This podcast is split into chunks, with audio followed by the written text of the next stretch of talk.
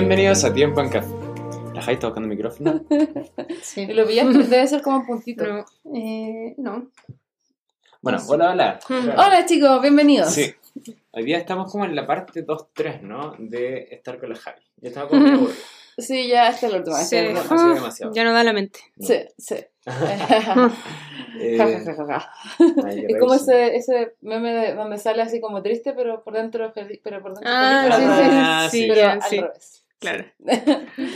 Bueno, estamos aquí de nuevo eh, terminando este, este tema, este Estamos aquí maratón reunidos. Maratón. de Le maratón, no sé cómo se dirá en, en francés. Le Le maratón. Le maratón. de, del primer malvo. Problema Sí. Un tema muy bonito. Amplio. Sí, Problemático eh, y malvado. Bueno, como no, no sabemos lo que está ocurriendo en el país ni nada porque lo estamos grabando el mismo día que grabamos todo. Sí, y no tenemos bolita de cristal ni nada por el estilo. Sí, que- no, y lo hacemos en realidad no de flojo, Oh, sino porque please, tenemos que aprovechar a la Javi y la exprimimos Sí. al máximo. Sí, porque como ustedes, si escucharon el capítulo antes del anterior, Entrevistando a la licenciada. Sí. entrevistándola algo así, ella eh, vive en Santiago, entonces teníamos que aprovecharle el Sí. tiempo que estuviera acá en Temuco. Así que estamos todo grabando de una sentada, pero ustedes lo están escuchando en el futuro. Así que saludo Eso. al futuro. Esperemos, futuro esperemos que haya futuro. también. ¿No te imaginas? Así como vamos. Dios Sí. sabe. Sí, solo Dios sabe. Bueno, ¿en qué estamos ahora? Eh, bueno, ya no estoy tomando ningún café, lo que me indigna. Sí, es verdad. me- No, sí. no, pero No. te vayas a- Vasito de agua, vasito de agua. A mí, Ya, Sí, ya. Sí, sí. Sí, por un momento pensamos que era por su tercer café. Sí, y era Bueno, por mucho. si acaso, eso no tiene agua caliente, ¿cierto? No, Ya voy a dejar agua, nada. ¿Por qué? ¿Seguimos o se para? sí, no, sigue, sigue. Es que ya dije eso, entonces a ver qué pararlo. no, sí, sigue. Ay, Eh, Benjamín tiene un problema con el café, así que... es adicto. Es Sí, adicto. después me preguntan, ¿por qué no tomo café? No. Qué adictivo. ¿A mí me puedes traer solo un vaso con agua helada, por favor? Mira, y ahora me tienen de mayordomo. Que lo todos los radioescuchas. Y lo peor Está en que mi casa. Lo peor es que esta no es la primera vez, esto pasa siempre que vengo acá. Ay, Benjamín. bueno, eh, Javiera sigue sin tomar nada, yo no sé cómo, porque ya Ujú. estado hablando horas, Mm, eh, pero le hemos ofrecido, le hemos ofrecido. Sí. Sí. Y como soy de Santiago, eh, bueno, la gente no tiene problema en que uno le diga que no, no quiere algo, pero acá Eso en el sí. sur se ponen un poco ansiosos. Sí, Sí. Y, Sí, estamos con la ciudad aquí. sí, entonces yo realmente no quiero nada, entonces no le voy a decir que ¿Y sí. cómo no va a Sería una nada? mentira. Claro. Eh, sí, la- no, no sé, es algo que pasa en el sur, como que la gente tiene que decir que sí, Javiera. Sí, eso. Sí, Bueno, no sé. me la interesa, entonces digo con que su- no. Con Mm. su diferencia. Sí. Sí. Bueno, en el capítulo anterior hablamos de eh, que es el mal, que La teodicia agustiniana o agustina y, y un poco... hablamos del guapo Agustín, Sí. ¿sí? del santo y no santo. del santo y guapo Agustín. Eh, se puede ser santo y guapo al mismo tiempo, Parece que sí, ¿eh? me parece, sí. que sí. Mm. No estuvimos ahí, pero lo veremos en la eternidad. Mire, Eso. Podríamos hacer otro capítulo acerca de la guapura y la santidad. Pero... Tenemos tres invitados ya. Sí. Por supuesto que yo sería el primer invitado. Claro, Claramente no. Sí. Bueno, y, y eh, contarles eh, que eh, La trabajaba un poco de, de las razones por las cuales Dios permitiría el mal. según. Agustín. Y como a conclusión, eh, la, ¿Mm? la conclusión principal de eso fue como que en el fondo Dios es un Dios bueno, y por lo tanto. Él no podía crear el mal, pero sí nos creó como seres libres, me detienen si es que me equivoco, eh, como seres libres y al saber, por- nos- ¿eh? ayúdenme, Y esa libertad en el fondo permitiría hacer el mal, Claro. porque nos permitiría al mismo tiempo también hacer el bien. Y por la posibilidad de hacer el bien, eh, valdría la pena crear, digamos, alguna realidad que tuviera el mal presente, sin crear el mal, sino más Claro. bien permitiendo que, que nosotros podamos escoger. como una consecuencia de esta libertad vendría Claro. el mal, Entonces, ¿por qué Dios permite el mal en el mundo? Para permitir el bien. para Sí. permitir el bien. Gracias. ¿Un 7? Un ¿Para siete. nosotros? Eh... Ya. Entonces, a ahora eh, parte de la tesis de Javiera. eh, ¿Te gusta que te digan Javiera? No. Ya, parte de la La tesis de Javiera fue también discutir a otro autor eh, cuyo nombre es impronunciable. No, es demasiado pronunciable. Es demasiado. Podemos Sí. deletrearlo. P, L, ¿Ah? N, T, ¿Y?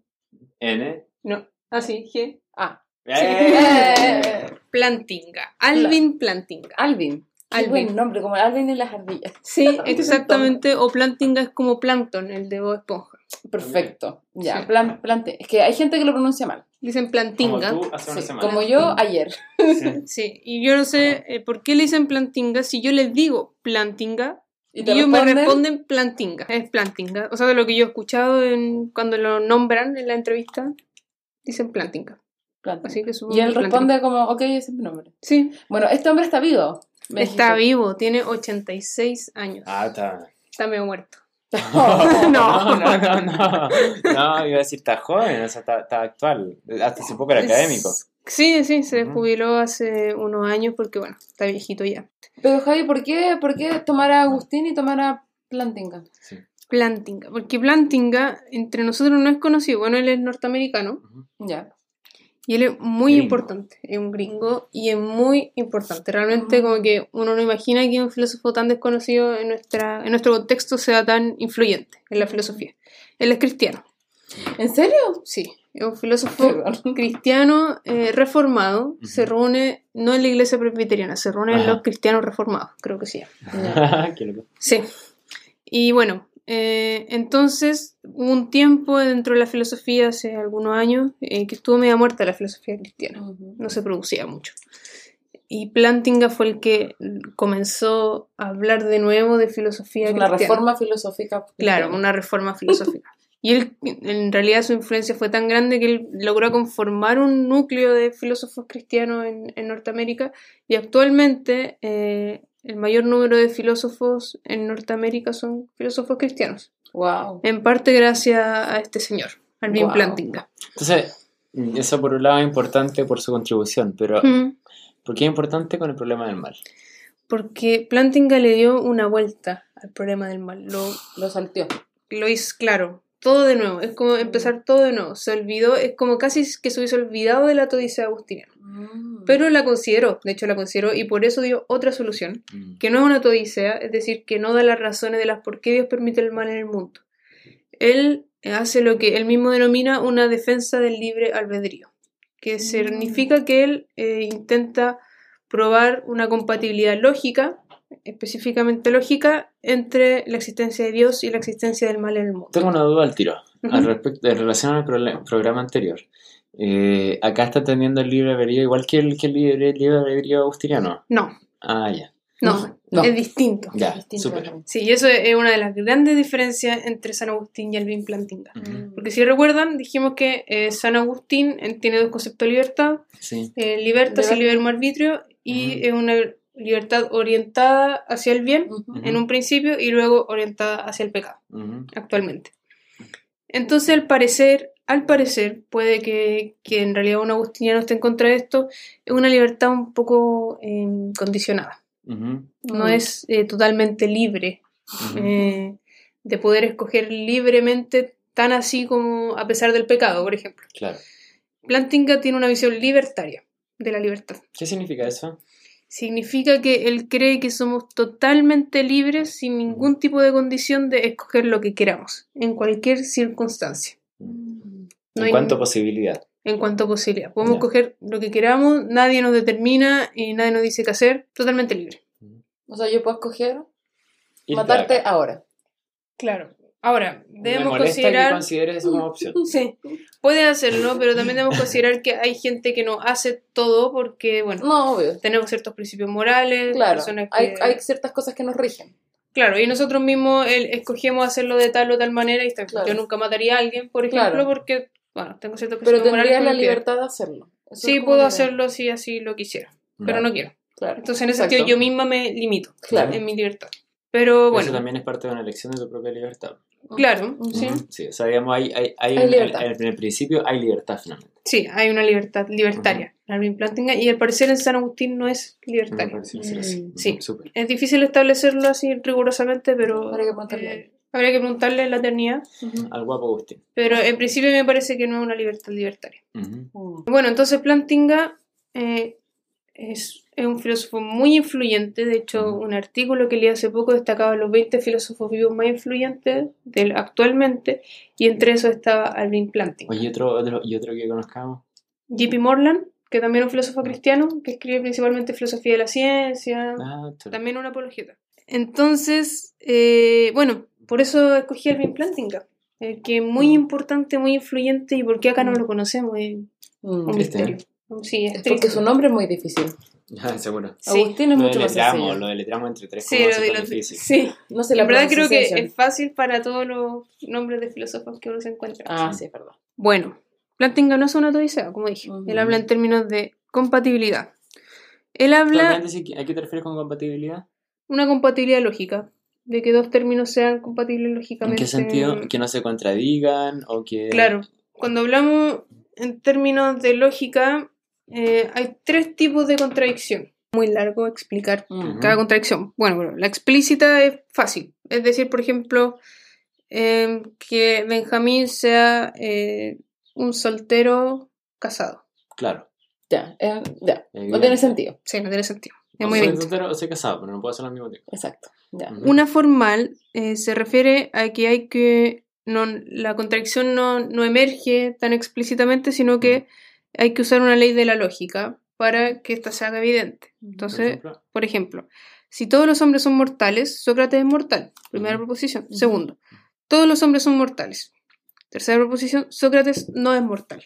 Entonces, acá hay una contradicción, pero no es explícita. Hay que usar una ley de la lógica para que esta emerja. Sócrates y esa es ley de la lógica es el modus ponens. No lo voy a explicar, pero de ahí se eh, sigue que Sócrates es mortal. Porque Sócrates es hombre, entonces él debería Eh, ser claro, mortal como el resto Sócrates de es los mortal. Entonces aquí en este conjunto hay una contradicción eh, formal.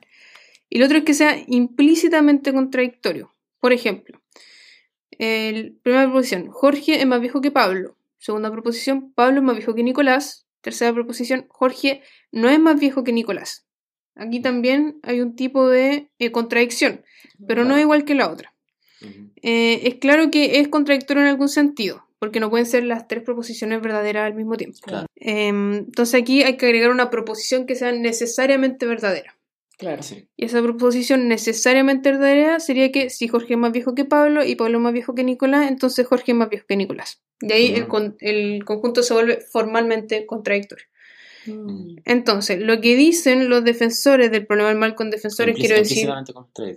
Dicen que es implícitamente contradictorio. Sí. Eh, con defensores quiero decir a quienes eh, han- se han esforzado por defender el problema del mal como un argumento contra la existencia de Dios. En este caso, eh, Plantinga se refiere específicamente a John Mackey, que es un filósofo australiano ateo que habló eh, acerca del problema del mal. Mackey dice que este, el siguiente conjunto es contradictorio, que Dios es omnipotente, Dios es totalmente bueno y el mal existe. Mm. Él dice que esas tres proposiciones, en ese conjunto hay un tipo de contradicción. Ya. Bueno, no es, eh, no es explícitamente contradictorio, ¿cierto? Tampoco es formalmente contradictorio porque no hay ninguna ley de la lógica que no haga, que haga emerger algún tipo de contradicción. Entonces, al parecer lo que dicen estos, estos personajes es que este conjunto es implícitamente Mm. contradictorio. Y eso es lo que se propone eh, estudiar Plantinga. Entonces, eh, lo que los ateólogos suponen es que el conjunto que mencioné es contradictorio si tomamos algunas verdades. ¿Y cuáles son estas verdades que ellos dicen que vuelven al conjunto eh, implícitamente contradictorio? Dicen en- que en primer lugar, una cosa buena elimina siempre el mal en la medida que puede hacerlo. Esa es una de sus proposiciones. Y la segunda, la segunda es que no hay límites para lo que un ser omnipotente puede hacer. Entonces, según ellos, estas dos proposiciones que mencioné vuelven al conjunto implícitamente contradictorio. Es decir, que ellos dicen que estas proposiciones son unas verdades, son verdades necesarias. Entonces, preguntémonos si esto realmente es así, dice Plantinga. ¿Realmente no hay límites para lo que un ser omnipotente puede hacer? ¿Qué piensan? Mm. Cuática la pregunta, porque por definición potente era en el fondo que todas las cosas las había puesto él. Ujú. No, po. Yo creo que es Sí, que po. depende de las condiciones de esos límites y Mm. condiciones que tienen que ser, mm, disculpa la expresión, pero a priorísticas en el fondo, o sea, de Mm. condiciones que vienen en Dios. Claro. Sí, sí. Entonces, no, ustedes dicen que no es que todo sea o que Dios pueda hacer todo. O sea, puede hacer No. todo lo que Dios puede hacer. Eso. No sé si, si, me- Sí, si se entiende. Entiendo. Eh, claro, es así, pues. Claro, o sea, Dios no podría hacer cosas malas. Ahora, a todo, esto, a todo esto yo pienso esto porque en el fondo, spoiler, yo ya me leí la tesis de la Javi. Entonces, ya sé que va. Pero probablemente poco tiempo Porque- antes me hubiese hecho la misma pregunta en realidad. Mm, ¿Acaso Porque si tú, tú me haces esa no pregunta hacer? y te decía, Dios puede hacerlo todo, Todo. pero si me pongo a pensar, claro, Dios no podría hacer algo malo, Por Mm. ejemplo, ¿cachai? Claro. Entonces, si es que Dios es entonces- bueno. Claro. Sí, es que Dios, bueno. claro, exacto. Claro. Entonces, creo que el mejor que habla de esto es C.S. Luis. Habló- Ay, mi amado, ese también lo Sí, guapo. una ternura. Una C.S. Luis. ternura. Ya, eso sí que es cuestionable. No. Mira, para mí la Guapo belleza, no guapo, guapo no era. Guapo no La era. Eso, belleza- gracias, la belleza no- para mí Era un peladito gordito. Era, no. Para mí era, es bello igual. Ya, pero igual dan ganas de abrazarlo. ¿sí? Era un amor. De que era un amor, era un amor. Mm. Bueno, C.S. Luis habla de la omnipotencia divina en su libro El problema del dolor. Que habla un poco del problema del mal, pero una visión bien cristiana. Sí. Bien, Sorprendentemente, sorprendentemente bien cristiana, porque él siempre se mantiene un poco neutral. Sí. Mm. Pero en ese libro, no. No. Es desde un cristiano hacia un cristiano. Entonces, él dice, ¿realmente Dios puede hacer todo? ¿Realmente no hay límites para la omnipotencia divina? Mm. Si es así, que algunos lo planteaban. Por ejemplo, Lutero pensaba que de hecho no había límite, que podía hacer cosas ilógicas, sí, ¿por qué no? Sí, Dios es omnipotente. Hay gente que piensa de esa manera. Pero, por ejemplo, Dios podría crear un círculo cuadrado. Em, Esa sería una contradicción explícita. sí, pues. Sí, pues, o sea, es un círculo o es O un es cuadrado. cuadrado. Yo creo que. Yo creo que podría. ¿Tú crees que podría? creo que sí. Bueno, sigamos la, la, la Claro. línea de pensamiento. Ya. Vamos a ver qué podría Es ser. un poco, no tiene sentido. En realidad, Dios, Claro. Dios creó los círculos y creó los Cuadrado, cuadrados. ¿pa' qué? ¿Pa' Y es imposible concebir Claro. un círculo cuadrado. Y no solo para Mm, nuestra mente, claro. es que es ilógico. Claro. Entonces, a eso va, a que es Mm. ilógico. Y hay Ilógico. cosas que Dios no puede hacer porque son ilógicas. Y eso no, no estamos diciendo que Dios es menos poderoso. Claro. Dios sigue siendo igual de poderoso, pero Él creó las leyes de la lógica y Dios es consecuente consigo mismo. Estamos en Temuco, Pasando está pasando una carreta Sí. con un caballo. Está pasando un caballo por Ya, afuera. y ahí podríamos decir Dios no crea un caballo que es mula al mismo tiempo, por ejemplo. Claro, o es caballo o O es mula. Claro. Entonces, ese Luis dice que podemos decir que Dios es omnipotente, que Dios puede hacer muchas cosas, pero no debemos atribu podemos atribuirle milagros, por ejemplo, pero no desatinos. O sea, algo Claro. sin sentido no, no, No- tiene puede. más sentido por ponerlo en relación con Dios. Exacto. Y esto no debe ser la salida fácil ni para los cristianos Ni para los no. ni para los ateos, en ese caso. Qué buena. Sí, C.S. Luis es muy sabio. Y- Igual nos ponen en un problema, se nos empieza a poner en, en una. O sea, nos empieza a meter en la- esta problemática.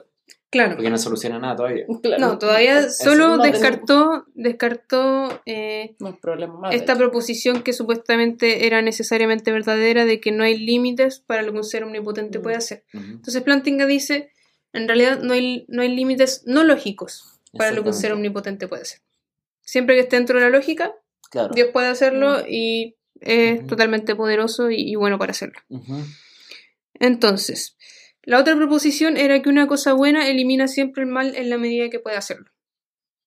Entonces, eh, debemos preguntarnos si es así, si realmente Dios, porque se están refiriendo a Dios, si es bueno, entonces va a eliminar siempre el mal. Siempre que se presente mal, él lo eliminaría. Eh, Plantinga dice que no, que tampoco es así. Si nos ponemos, por ejemplo, nosotros mismos en la situación de que no ayudamos a un amigo porque no sabíamos que mi amigo estaba en peligro. Claro. No ayudé a Benjamín en- cuando se le cayó, no sé, una biblioteca encima, eh, porque no sabía que había Estaba ahí en pasado. eso. Santiago. Claro, estaba en Santiago y no sabía que le había pasado. ¿Podría haberlo hecho? Si hubiese estado en conocimiento, podría, haberlo hecho. claro. Podría haber eliminado ese mal, pero no lo hice. Claro. ¿Por Bueno, qué? Por ignorancia. Claro, en nuestro caso eh, es un tema de quizás conocimiento o, o limitación de conocimiento. Claro, Ujú. Y quizás lo europeos por parte de eso. por eso. Entonces, eso mismo eh, dice Plantinga.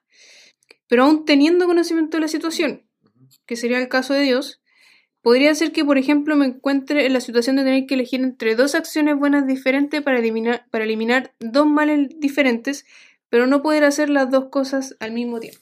Mm. Entonces, eh, eh, estoy en la montaña y se viene, se avecina una avalancha. ¿Avalancha se dice? Sí, Sonó muy rara la palabra. Sí, a. ¿Por qué no lo dices? Avalancha, sí.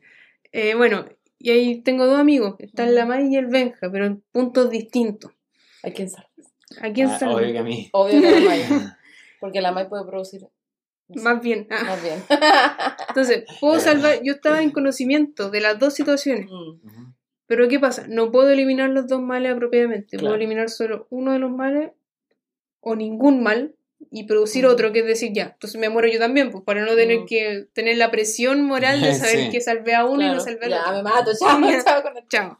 Entonces Claro, no pasa. puedo eliminar los dos males apropiadamente, pero sí tenía conocimiento de los dos males. Ujú. Entonces, pero podríamos decir que Dios sí podría, pues Dios sí podría sacar a los dos de la avalancha porque, bueno, es Dios, pues. Pero eh, tam- tampoco está correcto porque, como dijimos, no debemos atribuirle a Dios desatino. Claro. Entonces, Exactamente. Si tenemos alguna cosa buena que es imposible que ocurra sin que se dé algo malo, pero aquello, pero aquello que es bueno supera en creces lo que es malo, en un caso así ni siquiera Dios puede causar ese estado de cosas buenas sin permitir a su vez el estado de cosas malas. ¿Se entendió? Sí. No, ¿puedes re- no lo entendí. Sí. que si tengo una situación en lo que una situación que es buena, pero que viene consigo una cosa que es mala, ni siquiera Dios puede permitir esa cosa buena sin permitir a su vez esa cosa mala Eso no que puede- viene con no ese puede evitar que lo malo venga con lo. claro, a pesar de que ese bien eh, supere en creces lo que es malo. Perfecto. Por ejemplo, un parto. Claro. Un parto es algo malo, o sea, trae Doloroso. sufrimiento, Sí, eh, sí, trae sí, sufrimiento, pero viene consigo algo muy bueno, que es el nacimiento de un hijo. O el hijo. o hija.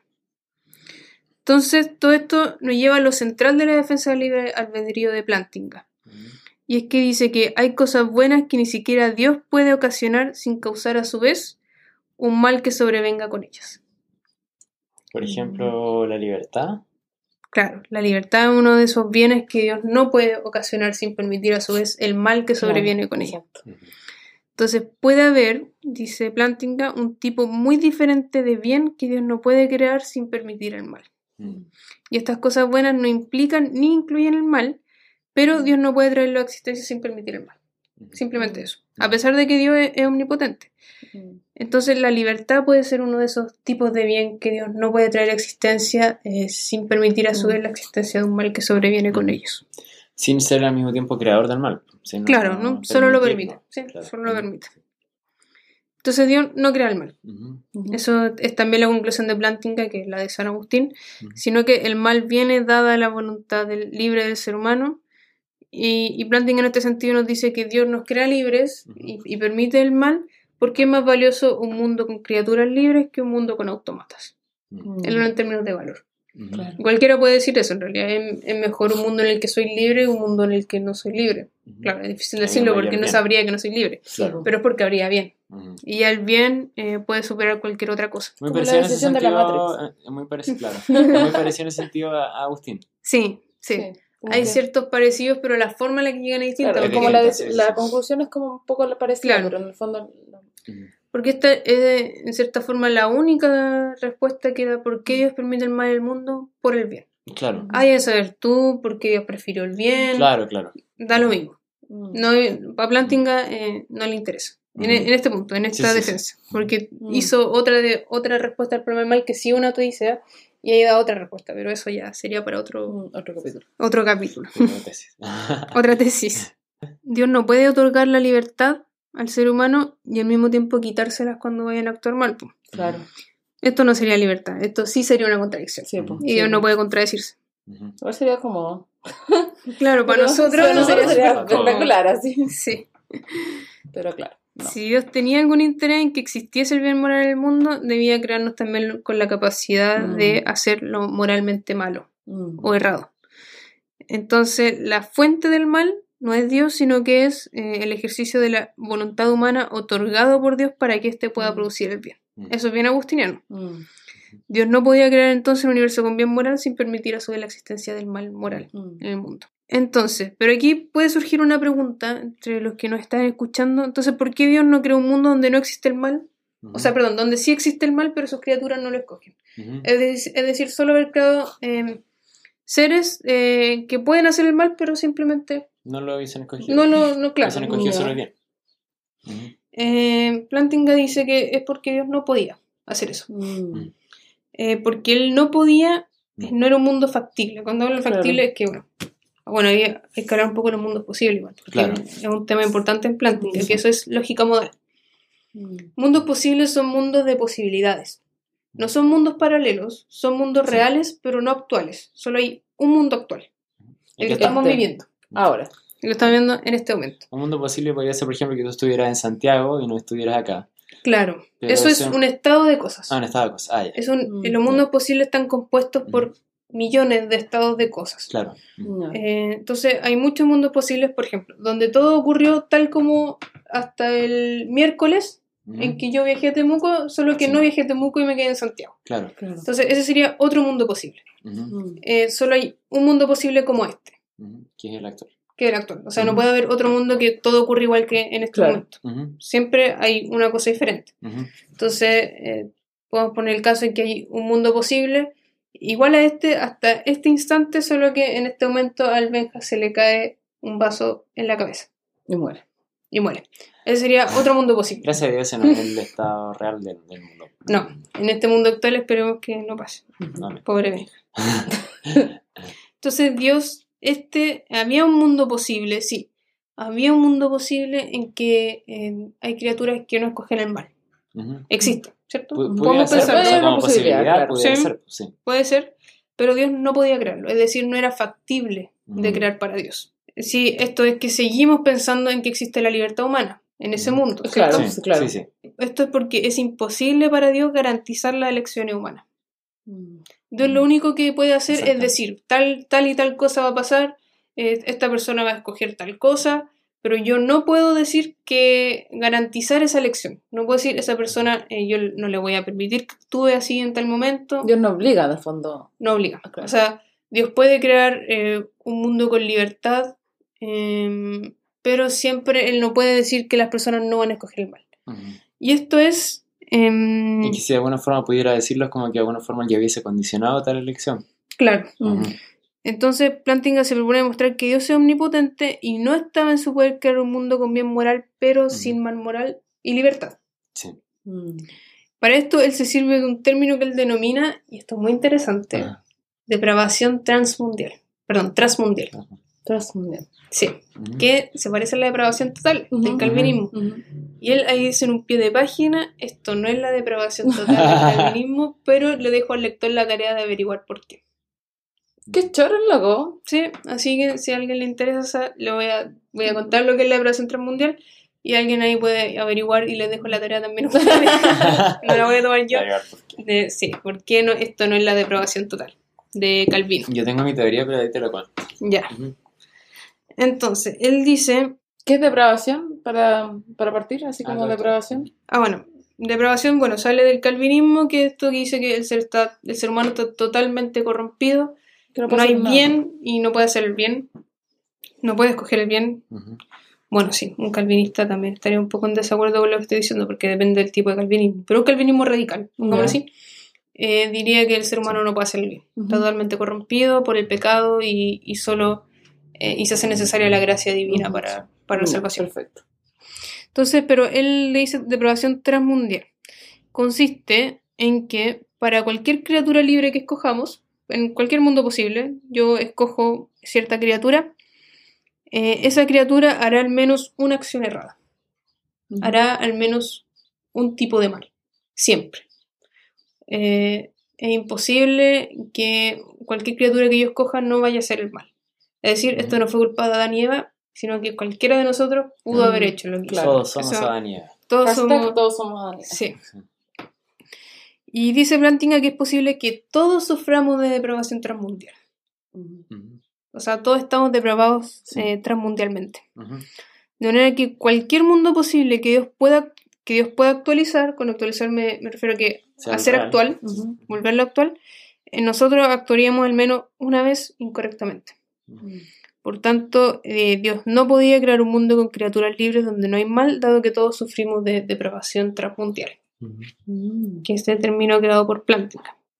Entonces, si todas las esencias sufren de depravación transmundial, independiente de las esencias que Dios vaya a crear, esencias me refiero a personas, las personas resultantes, si fueran libres con respecto a las acciones morales, acá es importante que estamos presuponiendo que en estos mundos posibles existe la libertad, ejecutarían por lo menos algunas acciones incorrectas cualquiera. Cualquiera de nosotros ah, eh, actuaría mal. Entonces estaba más allá del poder de Dios crear un mundo con bien moral, pero sin mal, sin mal moral. Claro. Bajo estas circunstancias, Sí. entonces Dios solo podía haber creado un mundo sin mal moral, creando un mundo sin personas significativamente libres. Claro. Sí. Ujú. Sí. Esto es fuerte, ¿eh? Sí. Mm. Entonces. Pero igual hace sentido. Te hace sentido. Sí, o sea, es solo lógica. Y Mm. lógicamente, bueno, no podemos detenernos a hablar de toda la argumentación lógica de Plantinga, pero. Lógicamente tiene todo sentido. O sea, Mm. no hay errores en su lógica. Mm. Aplica el meme. Sí. Eh, podríamos, claro, hay ot- otra solución quizás. De la, él es un filósofo analítico, entonces Ujú. claramente argumenta a través de la lógica. Pero quizá alguien pueda suponer que la lógica no da cuenta de la realidad del mundo y entonces no está de acuerdo con la defensa de Plantinga.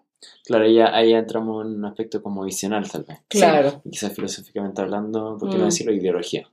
Claro. Mm. Entonces, esa es como bien resumida la Ujú. defensa de Plantinga porque es bien De compleja. acuerdo. Ujú. Sí, es bien compleja. O sea, interesante una palabra que queda chica. Es un trabajo, digamos, sólido, riguroso. Sí. Eh, en realidad muy bello el trabajo. Sí, y es muy interesante que le haya dado esta vuelta al problema del mal. Sí, pues. Eso es, es lo, lo novedoso y lo interesante Sí, sí. de Plantinga. Ahora, el problema de Plantinga, si uno quiere decir ya, ¿qué defensa es mejor? ¿O en qué teoría Claro. es mejor la teodicea o la defensa? Yo en verdad creo que ninguna es mejor que otra. Eh, Ujú. sí, la de Plantinga es muy consistente. Claro. En realidad, nadie ha podido decir nada contra su, su, su defensa del libre albedrío. Es poco cercana. Mm. Em, te deja como con, Claro. Como con esta sensación de ya, pero ¿y por qué? Mm. Ah, igual ¿Por me, lo hizo? me pasa, me pasa con, con esta, con esta teoría de resolución de problemas del mal desde Plantinga, que se basa en la presuposición también al mismo tiempo de que eh, en los mundos posibles en el fondo siempre va a haber alguien que, que haga el mal eh, por causa de la, la- la consistencia, entonces, o sea, la, de la aprobación transmundial de, de cada uno de sus sujetos. Pero de alguna forma pudiera ser que hubiesen mundos donde hubiese menos mal. Claro, él dice, Y- de hecho, sí, hay mundo... Pero, eh, claro, sí. entonces ahí te deja la, la, la pregunta de esos mundos efectivamente, y ahí te, te vas a la suposición de que, porque Dios es bueno, tenemos que asumir que en el fondo este mundo actual es el mundo donde menos mal existe, Sí, o en el mundo donde quizás donde otro hubiese menos mal, pero tal vez hubiese coartado la libertad. Entonces en el fondo el mundo posible, o sea, en el mundo real, en el mundo donde finalmente se podía hacer posible esta... Mm. Quizás se habían realidades con menos mal, pero en el fondo no, no se podía bajo las condiciones en las que nosotros realmente somos. Claro, eso. Él habla de... em, Lo que no significa que sea menos lógico. No, claro, no, no, dentro de la lógica Sí. está bien. Uno, a uno puede quizá eh, chocarle un poco lo que dice, pero Mm. dentro de la lógica todo tiene sentido. Sí. Eh, él habla de esto de lo, del que este es el mejor de los mundos posibles, que es la teoría de Leibniz, Mm. Que él dice Mm. que el mundo actual es el mejor de los mundos posibles. Mm. Plantinga dice que no, Oh, qué triste. que Claro. hay mundos donde de hecho eh, hay menos mal, hay Mm. mundos donde las criaturas no escogen el mal, pero Ujú. Dios no podía crearlo. O sea, y podemos pensar que dada la bondad de Dios y, y el amor de Dios, Él creó el, el mundo factible que podía crear Mm. con menos mal. Mm. Claro. O sea, un mundo donde existe la libertad, donde Mm. estamos depravados, somos depravados, eh, pero hay, hay menos mal. O sea, Mm. hay mundos con más mal y todas estas condiciones. Mm. claro. Y en realidad, claro, uno piensa, este es un mundo muy malo, hay gente que, que, que podría pensar así, hay mucho sufrimiento, justamente lo que estamos pasando ahora de la contingencia, de que Claro. hay gente que está muriendo. eh, Mm. ah, todo esto, estoy hablando solo del mal moral. Sí, sí, sí. El mal moral es el mal producido por acciones humanas. Claro. No estoy hablando aquí del mal, mal natural, que serían, Un terremoto y muere gente. claro, Exacto. de Entonces podríamos pensar que, pucha, este es un mundo muy malo, o Mm. sea, no vale la pena vivirlo. Mm. Eh, Plantinga dice que de hecho la gente no suele pensar así, que la Claro. gente Mm. encuentra sentido para vivir su vida, A pesar de. A pesar del mal que existe. Entonces, este es un mal es bien soportable. Si no, la gente en realidad se estaría solamente suicidando. Mm. Bueno, hay muchos suicidios, pero en general la, la gente piensa que vale la pena vivir la vida. que, pesa- Sí. que lo bueno igual sobrepasa lo malo. Claro. Pareciera claro que efectivamente la posibilidad de bien es un mayor bien. Claro, Ujú. pensemos Sí. en el parto. Hay gente que tiene 20 hijos, muchos hijos, Mm. y, y las mujeres y las mujeres pasan un- una y otra vez Y le por ese dan. dolor del Y le dan. Sí, y aún así sienten que vale la pena ese dolor de parto por Ujú. eh, sentir la alegría y la felicidad de tener Sí. un hijo. No, o estas experiencias de, actuales en Chile, por lo menos hasta la fecha que estamos grabando, eh, gente que ha pasado por mucho en las marchas y todo, en las manifestaciones, Y siguen marchando. y siguen marchando, y siguen Sí. yendo, y dicen, y esto que no pare, o descansa un, un día, deja de manifestarte para reponerte, pero hay que seguir, porque Sí. vale, vale. Sí. A pesar de que saben que hay gente que está muriendo, eh, aún así sienten que vale la pena Exacto. Exacto. seguir viviendo y, y seguir eh, sufriendo por esto Mm, porque hay un sí. bien mayor. Sí. Estoy persiguiendo Exacto. un bien mayor. Mm. Sí. Entonces, en realidad, si uno lo piensa bien claro, hay mal en el mundo, pero un mal al parecer que es soportable. Mm. Sí. Es bien soportable. Y con esto no estamos desmereciendo el sufrimiento de la gente. No, en ningún no. caso, no, no. No, nosotros somos los que No. sufren. Pero en el Sí. fondo volvemos a la idea de que parece que la posibilidad de bien sobrepasa Claro, las otras cosas. que Claro. vale la pena. Vale Sí, la pena vale la de pena. cierta forma. Y, y si lo ponemos en, un- en un plano bien cristiano, Dios no se quedó fuera de esto. Él Oh, mismo sí. sufrió. Sí. Y, y sufrió en su plenitud. O sea, vemos Sí. el sufrimiento en el Padre al entregar a su Mm. Hijo. Vemos el sufrimiento en el Hijo al morir en la cruz y aceptar que el Padre lo rechazara. Sí. Sí. Y vemos el sufrimiento del Espíritu Santo cada vez que su Hijo eh, se alejan de, de Dios. Entonces Dios mismo eh, lo escogió. Sí. Él Sí. también se puso en esta situación de, bueno, existe el mal en el mundo, voy a sufrirlo. Voy a Sí. sufrirlo tal como ellos incluso más que ellos para que vean eh, que es algo que se puede sobrellevar y que en mí hay una esperanza mayor, un bien que sublima cualquier mal.